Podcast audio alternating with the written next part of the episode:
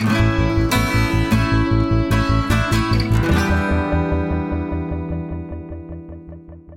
Всем привет! Это подкаст «Давай голосом», в котором мы слушаем лучшие журналистские расследования и репортажи о России. Мы делаем этот подкаст вместе с премией «Редколлегия». Материалы отобраны экспертами «Редколлегии», авторы текстов вошли в список претендентов на присуждение премии. Меня зовут Настя Лотарева, и я главред портала «Такие дела». А я Леся Герасименко, специальный корреспондент русской службы BBC. Сегодня мы послушаем текст «Все, что останется» автора Евгении Волунковой, вышедших на портале «Такие дела».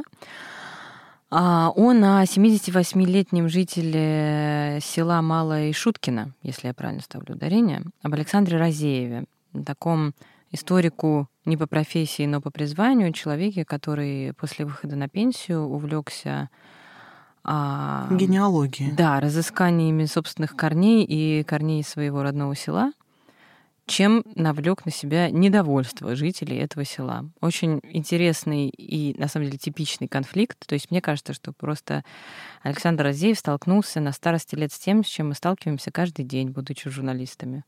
Вот, и очень расстроился. А мне прям хочется позвонить ему и сказать, Александр, не расстраивайтесь. Некоторые слушают такую критику всю свою жизнь, и ничего. Вот. В общем, я буду очень рада поговорить об этом с автором текста Евгенией после того, как мы послушаем историю. Текст читает Алевтина Пугач.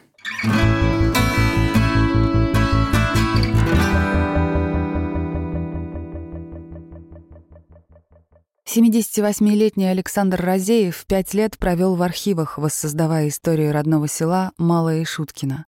Он раскопал историю собственного рода с 1667 года, а после — родословные всех ныне живущих односельчан. Все узнанное пенсионер упорядочил, разбил на главы и, как сумел, переписал литературным языком. А в конце 2019 года издал книгу «Село Малое Шуткино и его обитатели». Он думал, что люди обрадуются и оценят его труд, но вышло иначе. Оказалось, прошлым дорожат не все, а многие и вовсе не захотят знать правду о своей истории. Малое Шуткино — крохотное чувашское село в Самарской области. До того, как его историей заинтересовался Александр Розеев, о селе практически не было никаких сведений в открытом доступе. Александр Лукич с женой Ириной живут в маленьком домике напротив старинной церкви Михаила Архангела. В книге Розеева ей посвящена отдельная большая глава. По идеально чистому двору Розеевых гуляют белоснежные курицы, в доме выскобленные полы, зеркала и телевизор занавешены белыми скатертями. Две недели назад в Москве по непонятным причинам умер их сын Александр. На лице Ирины Розеевой не видно глаз, но Александр Лукич держится. Гулять в селе некуда, одна центральная улица среди холмов. Первым делом Лукич ведет меня на кладбище. Там похоронены предки, и там, в самом начале, свежая могила сына. Перебирая на могиле Александра венки, присланные друзьями из разных городов и стран, Лукич, виновато улыбаясь, признается, что до смерти сына даже не знал, что у него было так много друзей. Розеев не считает себя писателем или даже историком, говорит о себе «я простой колхозник», проглатывая «Л». Жизнь была как у многих в те времена. Школа, сельхозтехникум и армия. Я там был авиационным механиком. Хорошо учился. После 10 класса школа давала мне направление в институт в Самару. Но меня не пустили родители, такие же колхозники, как и я. Мы жили бедно, надо было работать. Я даже не помню, мечтал ли кем-то стать. Историю и литературу Розеев любил со школы, но изучать предметы глубже жизнь не позволила. После армии вернулся домой и начал работать в колхозе механиком по трудоемким процессам. Иногда из любопытства приставал с расспросами к местным старикам. Кто такой Шутка? Почему его именем называется село? Каким образом в селе сохранилась церковь, ведь в 30-е все церкви вокруг уничтожили. Этим погружение в историю и ограничивалось. Когда я всерьез увлекся, многих старожилов уже не было, говорит Александр Лукич. Так обидно, что раньше, когда старики были живые, мы не прислушивались к их рассказам. Неинтересно было. В 1983 году Лукич с женой и пятью детьми переехал в другой район, в поселок Новоспасский. Там устроился в новый большой совхоз. У них с женой в то время был худой дом без удобств. Дети ходили в школу за пять километров, а Лукич столько же топал на работу а в Новоспасском цивилизация, асфальт, квартира с водопроводом, школа, детский сад, личный автомобиль с водителем. Новая райская жизнь. На собеседовании директор совхоза задал мне вопрос. «Можешь установить угловые звездочки для навозного транспортера? «Да я своими руками все сделаю», — ответил я. «Ну все, берем. В Новоспасском раю Розеевы прожили до пенсии, а затем вернулись в Малое Шуткино. Дети к тому времени разъехались, мы вдвоем с женой остались в четырехкомнатной квартире. Там что, в прятки играть, говорит Лукич. И вот тогда на пенсии это мое увлечение историей и началось. В сельских газетах Лукичу иногда попадались исторические заметки о соседних селах. Когда и кем основано, как развивалось, какие памятники сохранились, чем люди жили в войну и тому подобное. Я задумался, а что я знаю о своем селе? Пошел приставать к старикам. По их рассказам написал первую книгу. Но факты у них разнились. Кто-то, например, говорил, что Ишутка был чуваш, кто-то, что мордвин. Многого не знали старики, много было неточностей, так что я, не найдя нигде официальных данных и дат, решил поехать в Самарский архив.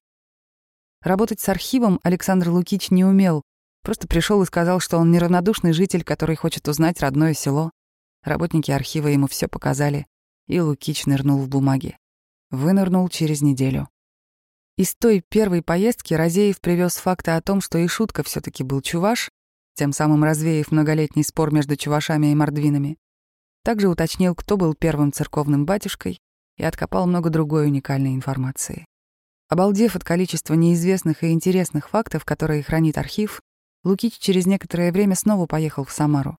Там ему рассказали о существовании метрических книг, с которых можно начать изучение своего рода. Я туда полез и начал со своего рода и деда искать предков. Копал все дальше вглубь. Докопал до 1600-х годов.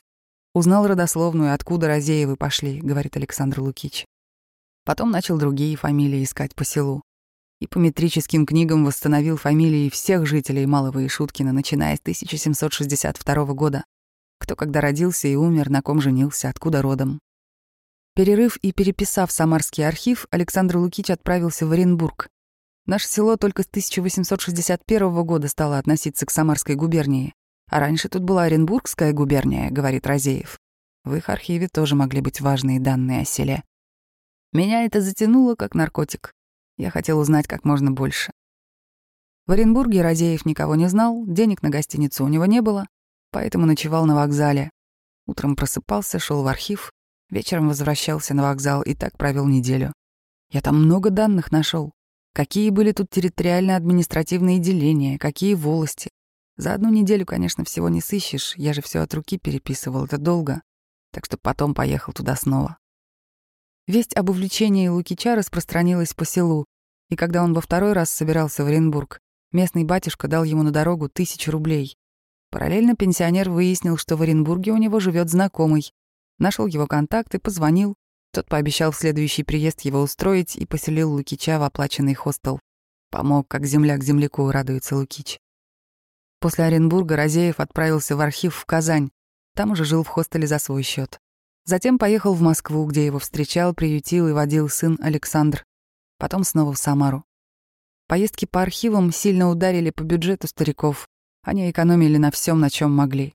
Многие нужные Розееву архивные данные есть в открытом доступе в интернете, чтобы минимизировать затраты на поездки, дети подарили Лукичу ноутбук и установили интернет.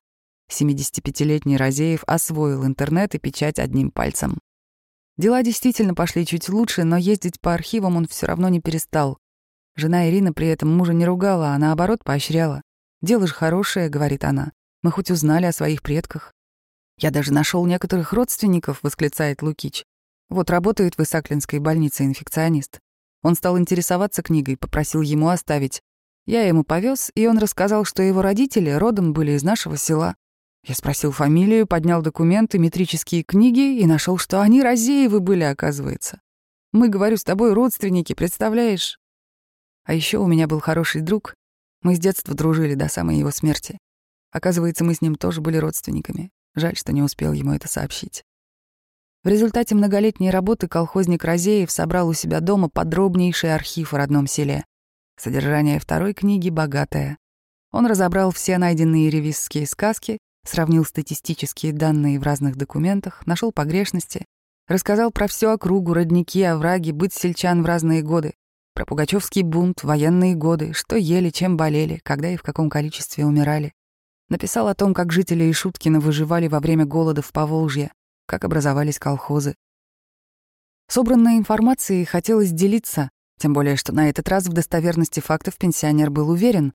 решил издавать новую книгу. Тысяча рублей от батюшки и хостел от земляка — вся помощь, которую Лукич получил от людей, работая над книгой. На вопрос, почему не просил денег на сбор информации у жителей или даже у района, пенсионер отмахивается. Да ну, попрошайничеством заниматься, стыдно. Как-то управились сами. Денег на издание книги у Розеева, конечно, не было. Он не смог нанять ни редактора, ни корректора, ни дизайнера. Рукопись набрали дочери, сверстали знакомые. Дочь Елена набирала папину книгу каждый вечер после работы в течение примерно полугода. Папа освоил компьютер, но печатать ему было трудно, поэтому я вызвалась помочь, говорит Елена. Пока набирала, узнала массу интересного о селе и своих предках. Папа проделал колоссальную работу. Когда дошло до печати, я попросил помощи у района, рассказывает Розеев. Не дали. Напечатал за свой счет 50 экземпляров. Когда напечатал, привез в район счет на 17 тысяч. Попросил оплатить хотя бы его. Сколько труда, сколько поездок было. Говорят, не могут. Могут только книги у меня купить по себестоимости для библиотеки. Я говорю, нет, так не пойдет. Я раздам лучше родственникам и сам продам. Продавал по 500 рублей. Кто-то купил, один знакомый, например, сразу четыре книги увез в Тольятти. Но больше раздал, конечно. Многим история стала неинтересна. Я вот соседу рассказываю, говорю, вся твоя родословная тут есть, предки предков, пра-пра-пра. А он говорит, зачем мне это нужно? И много таких. И покупать книгу не хотят. Берут у соседа. В Малом Шуткине уже много лет ничего не происходит. И выход книги о селе и его жителях, безусловно, знаковое событие не только для села, но и для района. Тем не менее, в Ишуткине не было презентации и даже реакции на книгу от районных чиновников. «Меня звали в район рассказать про книгу, но почему-то не состоялось», — говорит Александр Разеев. Начальник районного архива сказал мне, что купит книгу, я ее привез, она говорит, мол, бухгалтерия сказала, что я обязан отдать им книгу бесплатно. Обязан. Краеведческий музей книгу покупать тоже не захотел. Купила только директор районной библиотеки. А про презентации я думал, было бы здорово собрать наш народ, рассказать о книге и селе. Я даже придумал викторину для школьников. Как овраг тот называется, лесок, чтобы знали ученики хоть немного о родном селе. Никто же ничего не знает. А у меня в книге все есть. Но меня не звали а сам я постеснялся предложить. Вот только договорился с зав-клубом о том, чтобы поставить в клубе стенд об истории села. Но и это дело пока не сдвинулось. Местные жители, по словам Розеева, на книгу отреагировали по-разному. Не всем она понравилась, я даже нажил себе врагов, грустно говорит пенсионер. Все потому, что я правду писал, а правду у нас не любят, оказывается. На этой фразе умолкает и уходит во двор, чтобы загнать на ночь кур в сарай. Белые курицы сбегаются ему навстречу и трутся об ноги. Четырех породистых кур Лукич загоняет в маленький сарайчик, делает из доски лесенку и говорит «Давайте, дорогие мои, домой». Птицы по очереди запрыгивают на доску с нее в сарай. «Вот молодцы, спокойной ночи», — говорит курицам Лукич. Животных Розеев любит и обижать не смеет. Головы курам отрубает жена Ирина. Она это ловко делает с молодых ногтей. Ирина резала овец, когда старики их держали. И она же топит котят, которых регулярно приносят кошки. Одного котенка Лукич недавно спас и припрятал. Вот смотри, приоткрывает дверь сарайчика рядом с курицами. Там, замотанный в какие-то тряпки, спит котенок размером с ладошку. «Скоро мама придет, говорит ему пенсионер, и тихо, чтобы не разбудить, закрывает дверь. Утром я иду по селу, расспрашивая встречных о книге Розеева. Женщина с длинной косой в курсе событий, но прочитать еще не успела. Женщина с пакетом и цветами тоже слыхала про книгу, но ей это не интересно.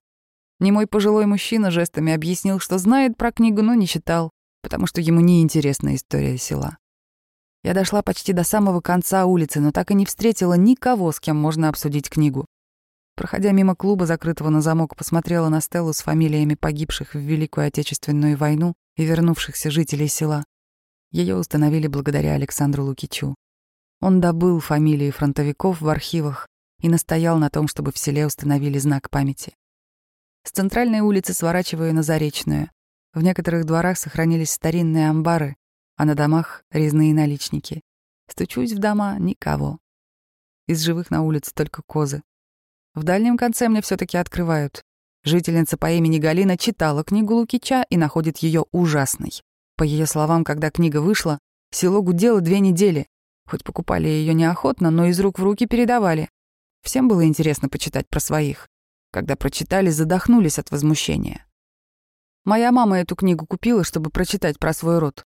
А он там чисто деревенские сплетни собрал, возмущается Галина. Кто от кого родил, кто кому дал, кто кому не дал. Не знаю, как про село в целом, но там далеко все неправда. Ну не то, что неправда, чисто сплетни. Он мою бабушку задел. С этим жила, вот от этого родила вне брака, а вот с этим еще чего-то. На самом деле у нее муж на войне погиб. От него дочь была, она умерла, про нее он ни слова. Отдельно Галина недовольна, что про себя Розеев ничего не написал. Вот в любую семью пойдете, вам все расскажут. Он у нас не брал согласия, чтобы написать про нас. У меня сестра родила без мужа, он написал от кого до когда, а про своих не написал ничего. Это его счастье, что тетя Поля у нас умерла, а то бы она ему устроила Кукуськину мать. Многие возмущаются, очень многие. Зачем эти сплетни? А то, что он писал об истории колхоза, партии там, это у нас в газете районной периодически выкладывают. Мое мнение такое. Книга говно, и такое не пишут. Еще одна жительница села, открывшая мне дверь, тоже недовольна книгой Розеева. «Эту книгу полностью я не читала и покупать не стала», — говорит пенсионерка Татьяна. «Во-первых, она дорогая, а во-вторых, зачем мне покупать эту книгу, в которой я не со всеми вещами согласна?» Сын Татьяны, Алёша, по ее словам, по образованию историк, и сначала они хотели с Александром Лукичем книгу написать вместе. Она недовольна тем, что Розеев не говорит, что Алёша должен был быть соавтором, а в книжке про него только приписка. Содержание книжки Татьяне тоже не нравится, хотя книгу она не читала. Зачем мне копаться там, с чем я не согласна, что недостоверно? Алёша говорил, что тут неправильно, тут неверно, искажено. В архиве так, а он немножко по-другому написал. Одну и ту же мысль можно ведь выразить разными словами, и смысл тоже изменится, говорит Татьяна. Пересказываю Александру Лукичу разговоры с недовольными жителями, он расстраивается. Обидно, что я написал книгу для людей, а в итоге нажил врагов. Некоторые со мной даже не здороваются. А ведь сначала для своих писал, про своих все искал. А потом подумала, давай я найду и про других информацию, им ведь наверняка понравится. В этой книге все в основном написано по документам. Есть кое-какие пересказы от старожилов, но это не касается конкретных жителей. Получается, на меня обиделись за правду. Вот одна тут говорит, что я про ее мужа написал, что он незаконорожденный. Но я же не выдумал это. Вот документы, в них так написано. Все, я враг. Другая обиделась на то, что я написал, что она родилась в тюрьме. Но я про всех писал, что в архивах нашел, а они обиделись. Одна даже говорила, что в суд на меня подаст. А что я такого сделал? Я же не выдумал. О сыне Татьяны Розеев говорит, что Алексей на самом деле помогал ему на первых порах и добыл в интернете сведения о третьей ревизской сказке 1762 года. «Я правда думал взять его в соавторы», — говорит Розеев. «Но все таки там огромная работа вся моя и затраты мои». За его вклад в работу я в начале книги написал ему благодарность и перечислил, какие сведения он добыл. Мне кажется, этого достаточно. Претензии жителей о сокрытии фактов о своем роде Лукич комментирует так. Специально никакие факты я не скрывал, все написал, как в архивах. В главе про Розеевых действительно есть не только приятные факты. Лукич пишет как про незаконнорожденных, родила она незаконно сына Владимира от Фомина Ильи Осиповича, так, например, и о самоубийствах. Жизнь для моего дяди Федора Прохоровича стала невыносимой из-за постоянных скандалов с зятем, и в 1964 или в 1965 году он повесился. Я узнал об этом по телеграмме, но меня из воинской части на похороны не пустили. Так высохла еще одна ветка Розеевых. Впрочем, среди жителей Малого и Шуткина нашлись и благодарные. Учительница начальных классов Ольга Бурмистрова рассказала, что как только книга вышла, ее муж, уроженец села, сразу ее купил. «Это потрясающая работа», — говорит о книге Бурмистрова. «Мне было очень интересно читать, не могла оторваться. Когда читала про предков моего мужа, представляла всех людей себе. У меня двое детей, я рассказала им о них. Сами бы мы вряд ли нашли столько информации. Наш дом дало нам местное хозяйство. Мы слышали, что в нем когда-то жили какие-то зажиточные люди. А из книги я узнала, что эти люди — наши дальние родственники. По поводу обид, Александр Лукич написал так подробно про всех, чтобы люди представить могли, кто это такой. В деревне обо всем этом говорили между собой, но когда прочитали в книге, почему-то обиделись. Ну, недоброжелатели всегда найдутся, это такая междоусобица. Сейчас я уже думаю, вот дурачок, не надо было писать ничего, сокрушается Лукич. На меня ведь и батюшка наш обиделся еще за первую книгу. Одна из самых полных глав книги Лукича посвящена церкви. Он раскопал дату и место ее основания, имена и годы жизни всех священников. добавил опровержение написанному в своей книге о том, откуда в их село перевезли церковь. Старики рассказывали, что церковь построили в Шанталах и везли оттуда за 34 километра. Я так и написал. А оказалось, что Шантал — это не те. Везли ее из степных Шанталов в Кошкинском районе. Это намного дальше. В 2014 году церкви было сто лет, рассказывает Розеев. Я к этой дате старался издать первую книгу. Помню, газета «Волжская коммуна» писала про нашу церковь, что ее называют ворованной. Я все думал, почему? Оказывается, потому что ее сначала в другом месте хотели построить. Все, что Лукич нашел в архивах о церкви, отдал батюшке. Предложил при входе в церковь сделать стенд с ее историей. Батюшка, по его словам, документы взял, скопировал, но стенд так и не поставил. А когда вышла первая книга по рассказам старожилов, отец Олег вернул ее Лукичу со словами «Я ее принять не могу, такое писать нельзя». Это все из-за информации о предыдущем батюшке, отце Владимире, который был уволен за пьянство. Я про это написала, а батюшка говорит, «Зачем ты про это пишешь? Не надо про такое писать. Все село об этом знает, а писать не надо. Все в розовом цвете должно быть». Александр Лукич приставляет табуретку к шкафу и достает свои черновики. То, что он переписывал в архивах. Тетради испещрены мелким ровным почерком. Схемы, таблицы, фамилии, справки, письма. Клятва землемера, нарисованная от руки карта села с домами. Среди бумаг — жалобы жителей села на отца Владимира 90-х годов.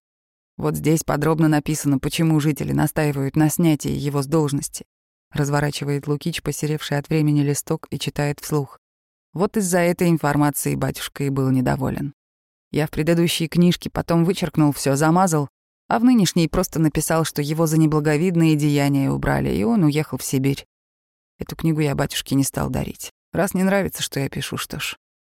А этот отец Владимир, когда его отстранили отсюда, все церковные документы, все архивы сжег от злости. А нынешний батюшка с 2000 года служит тут. Он молодец. Положив руки на свою книгу, как на Библию, Александр Лукич делится идеей. Подумываю написать книгу о своей жизни для внуков своих. Потому что во многие наши с женой рассказы дети не верят. Вот как мы голодали в войну. Мой отец погиб еще до моего рождения, а я про него только знаю, что он валенки валял, ездил по деревням. Был женат на Вере из Малого Микушкина. И вот в который раз жена дома осталась, а он поехал на заработки, в Татарии познакомился с моей матерью Фёклой и привел ее домой. А там жена Вера. Здравствуйте. Ну, Вера и ушла. Мы с матерью в войну и долго после были одни. Она была телятницей всю жизнь. Тяжелый труд, а есть было нечего. Эти голодные детские годы мне в душу запали. Все перед глазами стоит. Мы жили возле горы. Зимой там спуск, дети катаются. А я сижу дома и плачу, потому что не могу с ними кататься. Мне надеть нечего. Голый сижу. Я плачу, и мать тоже плачет. А у нас тут были амбары колхозные с зерном. И мать оттуда стащила мешок из-под зерна и сшила мне штаны. И я помню, как она шьет, а я ее тороплю. «Быстрее, мама!» Вот внуки не верят, что у меня в детстве штанов не было. А мать мне рассказывала, что когда на работу уходила, оставляла меня на печке одного, потому что не с кем. Ясли-то нет. На веревку привязывала, чтобы я с печки не упал. Представляете? Ребенок маленький, на печке один. Или как она неделю таскала зерно по чуть-чуть, по зернышку, чтобы испечь хлеб. Помню, когда снег начинал таять, мы уже босиком по огороду ходили, собирали остатки картофеля с прошлого года. Траву ели, борщевик, сныть, крапиву. Я внукам, когда такое рассказываю, они говорят, что это все сказки. Так что, наверное, это важно — написать для них такую книгу. Я прошу Александра Лукича написать согласие на публикацию его фотографий. Пенсионер берет листочек и начинает поразительно медленно выводить букву за буквой. Пытаюсь представить, как Розеев сидит за столом в архиве и также медленно переписывает в свои тетрадки сотни тысяч букв.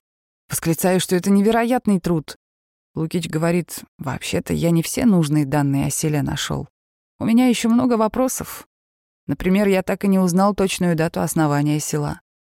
Я с этим вопросом ходил в район, говорил, Давайте установим официальную дату основания села. Показал архивные документы. Директор краеведческого музея сказал, что это дело сложное. Так ничего и не получилось. Лукич говорит, что очень хочет отыскать четвертую ревизию. Третья и пятая у него есть, а четвертую добыть пока не вышло. Много неучтенных данных осталось, много пробелов. Вопросов о советском периоде. Кто был и шуткой, я тоже так и не выяснил. Про жителей охота узнать подробности еще. Но это надо опять сидеть в архивах, копаться, снова на всем экономить. Пенсионер суетится, показывает блокнот, где записано, какие фонды еще нужно проверить, какую информацию отыскать. Сколько всего я еще не нашел. Но вот теперь, после такой реакции наших жителей на книгу, что-то нет желания. Даже не знаю, поеду ли. Разеев отворачивается к окну. В окне яблони, купол церкви, холмы, пустая дорога. Молодежь отсюда уезжает, вздыхает Лукич. Ныне живущие здесь помрут, и все закончится. В деревне никого не будет. Останется ваша книга, говорю. Да, останется только книга, помолчав, соглашается он.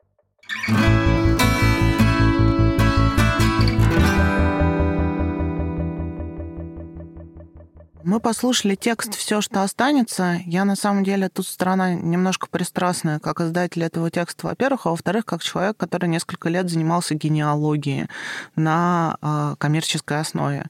Э, как выяснилось, это огромная э, такая область, где э, все очень, ну, то есть люди машины продают, чтобы узнать, э, это дорого. Мания некоторая. Да, да, да, да. Чтобы узнать э, про своих предков, э, люди отдают последнее.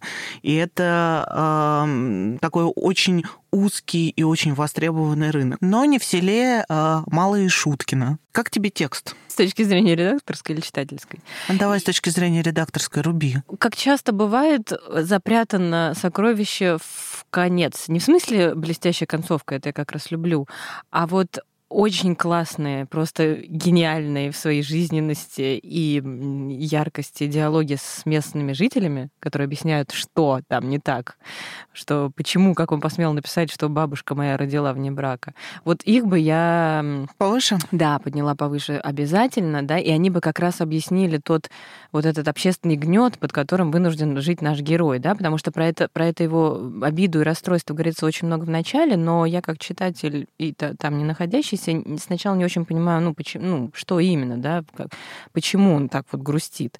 А, и это только в конце мне объясняется. То есть, возможно, с точки зрения интриги э, это могло бы сработать, но вот в, кон- в этом конкретном тексте повыше бы, да, я подняла эти разговоры. Возможно, даже с некоторыми бы, может быть, какой-то диалог я просто сделала бы откры- открытием текста. Но они действительно хороши. То есть, это э... правда. Давай сейчас позвоним Жене Волунковой и узнаем, как она их всех находила и как с ними работала. Привет, Женя, это Настя. Здрасте, Евгения. Привет. Мы хотим поговорить про э, текст, как же его, он Лукич, я помню, забыл его имя. Да, Александр Разеев. А, да. А, скажи, пожалуйста, как ты вообще нашла этого героя? А, как и многих героев, я увидела о нем пост в Фейсбуке у своего знакомого. А, у меня знакомый живет в Самаре. Они ездили с какой-то экспедицией, проверяли, как поживает наследие в регионе. Э, там, ну, то есть ездили по разным историческим памятникам, просто смотрели, живы ли они и так далее. И вот они в одной деревне наткнулись на мужичка, краеведа, который им рассказал вот все, что он знает про село, и презентовал свою книгу устно. Ну и вот, значит, мой знакомый написал про него, что он купил э, самую дорогую электронную книгу в своей жизни. Вот. И мне стало интересно, что это за мужичок. Я позвонила, там узнала разные детали.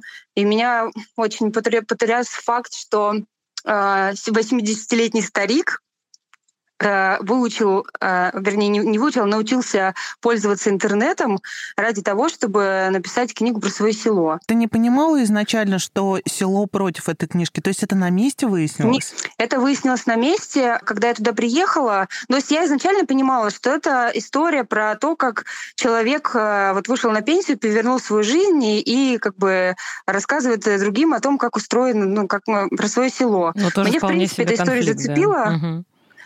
Мне просто, да, зацепило сам, сам вот этот факт, что как бы, кому-то это вообще есть до этого дело, написать себе целую книгу. Ну, то есть мне друг рассказал, что он много лет копался в архивах, и что его, его никто в этом не поддерживал финансово. Собственно, все, что я знала. А дальше просто, когда сложилась вот эта милая история про дедушку, который вот про то, как он ездил в архивы, жил там на вокзалах и так далее, я просто почувствовала, что мне не хватает для этой истории вот как раз вот какой-то остроты нет, и конфликта. Слишком все как-то лакмусово получается. Вот что-то нет. Я э, просто придумала, ну, на самом деле, элементарный вопрос, а что люди-то вообще? Как вообще? Какая реакция? И дальше э, я просто, видимо, попала в этот нерв, он изменился в лице, сказала, что, ну, вот вы знаете, не все вот там э, были в восторге, у меня появились враги и так далее. Поэтому я в следующий день рано утром проснулась и пошла искать этих всех людей, вот, которых там на самом деле живет э, три человека. Очень, очень маленькое село, правда. Три, три дома там и три козла. То вот. есть ты буквально и, при этом подходила на улицах и говорила, что «Здрасте, я журналист, расскажите, что вы думаете про э, книжку вашего односельчанина?» Абсолютно так и было. Я спрашивала, слышали вы эту книжку, а, что вы думаете? Кто-то не слышал, кто-то слышал, но не читал. А дальше я просто стучала, ломилась в дома, никого не было на улице. Это самое сложное. Мне в какой-то момент просто хотелось плюнуть на все, развернуться и, собственно, работать с тем, что есть. Потому что, в принципе, фактуры было много. Но, в общем, я полезла в дома, стала колотиться там. И вот мне некоторые люди открыли. И как-то вот я удачно, как мне потом объяснили, удачно попала именно на тех людей, кто вот больше всех был недоволен. Да, там блестящие диалоги. Я вот уже хвалила Настя, что просто гениальные диалоги, предлагала их вытащить в начало. Я жалею, что они в конце. Спасибо большое, да. Может быть, э, может быть, действительно диалоги были вот для меня на самом деле эти диалоги вот это самое главное в этом тексте. Так ну, почему они стоят в конце? Ну что ж такое? Потому что нужен мощный финал. Не, финал там тоже неплохой. Да, я я это сделала осознанно для того, чтобы зацепить внимание читателя в середине материала. Я очень боялась, что история о том, как человек копался в архивах, про про село, что она в какой-то момент, ну что от нее в какой-то момент читатель может устать, и уйти. Жень, еще хотела спросить, а вы вот, ну, там концовка такая, как мне кажется, хорошая, когда вы и утешаете вы его, да, вы ему говорите про книгу, напоминаете, и он все-таки говорит, да, все-таки есть книга. А вообще вот с точки зрения там журналистской вы его не пробовали утешить, что вообще вот эта истерика из-за опубликованной правды, она, ну, как бы характерна для любого человека, который написали книгу или статью, и что вот вы сами с этим наверняка часто сталкивались, что, в общем, как-то его рассказать, что это нормальное дело, обычное, не стоит так так э, Да, конечно. Я психотерапии провела. Э, мы очень про это говорили, и в том числе опиралась и на личный опыт обязательно. Я очень прониклась этим человеком и старалась его как-то подбодрить и говорила, что он обязательно должен издавать еще книгу, и что вот, вот увидите, читатели, может, даже захотят вас поддержать. Хотя, если честно, я на, вообще не рассчитывала на то, что этот материал э, выстрелит, а он, насколько мне известно, я, извините, я просто не, только вернулась из отпуска, и я не следила за э, статистикой, но ну, я зашла просто на сайт, видела, да, там, там много просмотров, угу. и потом я уже перешла по ссылкам в соцсети и открыла все сообщения. Мне написало удивительно очень большое количество разных краеведов, uh-huh. которые тоже занимаются вот подобными историями. То есть есть, оказывается, существует много людей, которые делают э, книги про свое село, собирают архивы и вот переживают за это дело. И с ним захотели некоторые люди познакомиться. Я переслала ему контакты, супер, супер. в том числе я перевела ему денег, э, потому что ну, некоторые захотели помочь и пересла, перевели его дочери там какую-то сумму, я не знаю какую, но э, я ему звонила, и он э, был очень бодр. Ура. То есть ему очень приятно. Импакт. Он как-то так прям, да, прям ожил. И я, конечно, объяснила, что, ну, во-первых, без критиков не бывает никогда. Но, ну, и, ну, и мне понятна эта критика, не знаю, мне кажется, отчасти кто-то позавидовал, что вот человек вот проделал всю эту работу, сделал. Э, Там вот и возвращаясь к этим диалогам, они такие очень максимально предсказуемые, то есть прям на самом деле можно было сказать, что именно в этой книге не понравилось. И как раз мне очень нравится в них то, что вылезает максимально патриархальный да, наш строй, который что может быть стыднее, чем родить вне брака. Да, ну, Хотя казалось бы. Хотя казалось бы, да. Вот это все. Много всяких я, историй. Я сидела, я, конечно, слушала внимательно и там кивала, потому что я должна как ну, журналист да, не, объективно не спорить, а слушать. Да, но, да. но, но понять это я лично не могу. Вот Принять, я примеряла скорее, на да? себя. Понять-то можете. Потому что у нас, да, у нас в редакции просто тоже разошлись мнения по, по поводу того, насколько он этично поступил. Вот, кто-то говорил, что, ну, наверное, это неправильно, ну, публиковать какие-то там Именно в э, человеческом вещи. я... каком-то смысле да, люди говорили, что, может быть, зря. Боже мой, Да, ну, моя прабабка загуляла с источники. офицером, я опозорен, весь мой род теперь не смоет. Ну, что есть какие-то личные границы, там, privacy, вот это вот все. Да, я примерила на себя, как бы я вот, э, например, почувствовала себя, если бы я где-то прочитала, что моя прабабушка родилась вне брака. Мне кажется, это нормальным. Ну, то есть э, это- он же не рассказывал какие-то подробности из жизни. Это просто архивные записи, буквально одно предложение. Незаконно рожденный родился там тогда-то. Нет, это очень классно показывает э, проблемы в сознании и со стереотипами. Мне очень понравилась эта часть, прям хороша. Да, ну вот я прям ужасно рада, что эти диалоги собрались. Я просто потом, когда уже закончила с ними работать, я внутри себя просто прыгала, потому что я Мгм. понимала, что вот, как бы, вот оно. То, что, в общем, этот текст делает, ну, таким весомым и законченным. Потом, когда я вернулась уже в Москву, то есть, например, диалога с учительницей у меня не было. Я ее не застала. Я потом, когда уже все это написала, сижу, думаю, блин, почему меня все, все только ругают? А неужели не- не- нет никого, кому бы это понравилось? Но я, честно, я не нашла никого, просто людей там практически не было. Ну да, пусть. Я звонила, в общем, в школу, но мне просто было интересно, может быть, кто-то даст контакты кого-нибудь, кто читал. Мне дали контакты учительницы, которая точно читала эту книгу, и вот так я уже по телефону, потом я уже дополнительно разговаривала. Мне хотелось все таки чтобы ну, это не было какой-то прям сплошной чернотой. Я Мгм. понимала, что ну, светлые пятна тоже должны быть, они есть. Когда ты докопался до второй стороны, а потом докопался еще и после второй стороны. Второй стороны той стороны, которая была там второй стороной. Ультимативная объективность. И если честно, я еще о нем, о нем, о нем думала в этот момент, в том числе. Мне не хотелось, чтобы он прочитал только, ну, я правда очень переживала, что он прочитает и расстроится еще раз. И а тут вроде как есть такой вот баланс. Да, мне кажется, он Вот. есть. Кстати, по-моему, он так и не прочитал этот текст. Я не знаю. У него сломался интернет, который там и так у него там не работает толком. Когда он прочитает и начнет писать тебе, ты, как обычно, будешь переживать, потому что ты всегда переживаешь. Наверняка он скажет, нельзя было все написать, как было-то на самом деле. Зачем правду публиковать?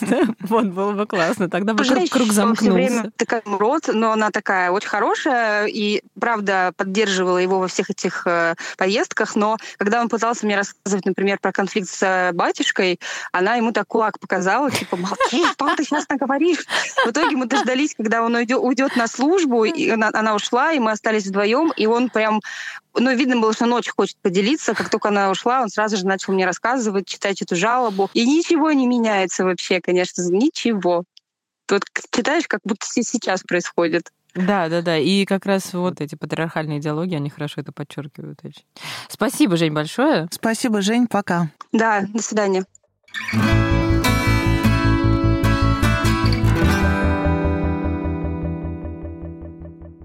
Если говорить про взаимоотношения э, с героем, как ты вообще смотришь на то, должен ли журналист потом общаться с героем?